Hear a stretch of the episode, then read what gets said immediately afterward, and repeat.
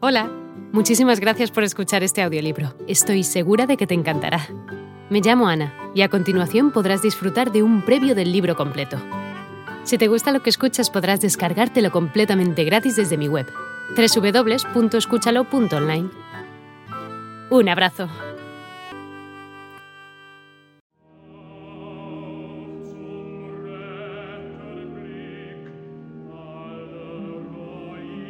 El agente secreto de Joseph Conrad.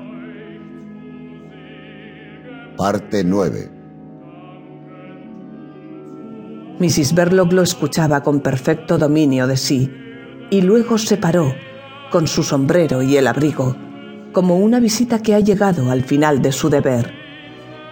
Avanzó hacia su marido, adelantando un brazo como en una silenciosa despedida.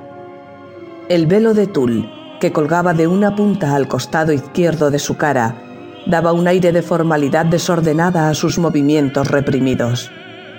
Pero cuando llegó hasta la alfombrilla de la chimenea, Mr. Verloc ya no estaba allí. Se había dirigido hacia el sofá, sin levantar los ojos, para comprobar el efecto de su discurso. Estaba cansado, resignado, en un estilo de veras marital pero se sentía herido en el tierno espacio de su secreta debilidad. Si ella quería seguir enfurruñada en ese espantoso silencio sobrecargado, que lo hiciera. Era experta en ese arte doméstico. Mr. Verloc se arrojó sobre el sofá con pesadez, sin descuidarse del destino de su sombrero, como siempre, acostumbrado a cuidarse solo. El sombrero se encontró un refugio bajo la mesa. Estaba cansado.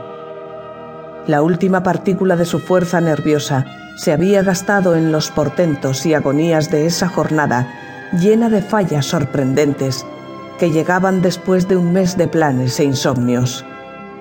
Estaba cansado. Un hombre no es de piedra, maldito sea. Mr. Verloc reposaba como siempre, vestido con sus ropas de calle, una punta de su sobretodo abierto se apoyaba, en parte, en el piso. Mr. Verloc acomodó su espalda, pero anhelaba un descanso más perfecto. Sueño. Unas horas de delicioso olvido. Eso vendría más tarde. Por ahora descansaba. Y pensó, me gustaría que diera por terminado este maldito disparate. Es exasperante.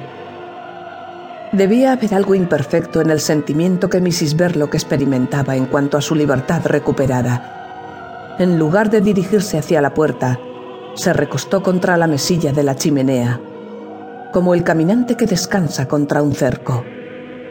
Un toque salvaje se desprendía del negro velo, colgando como un trapo contra su mejilla, y de la fijeza de su mirada negra, en la que la luz del cuarto se ahogaba sin dejar el menor rastro de brillo.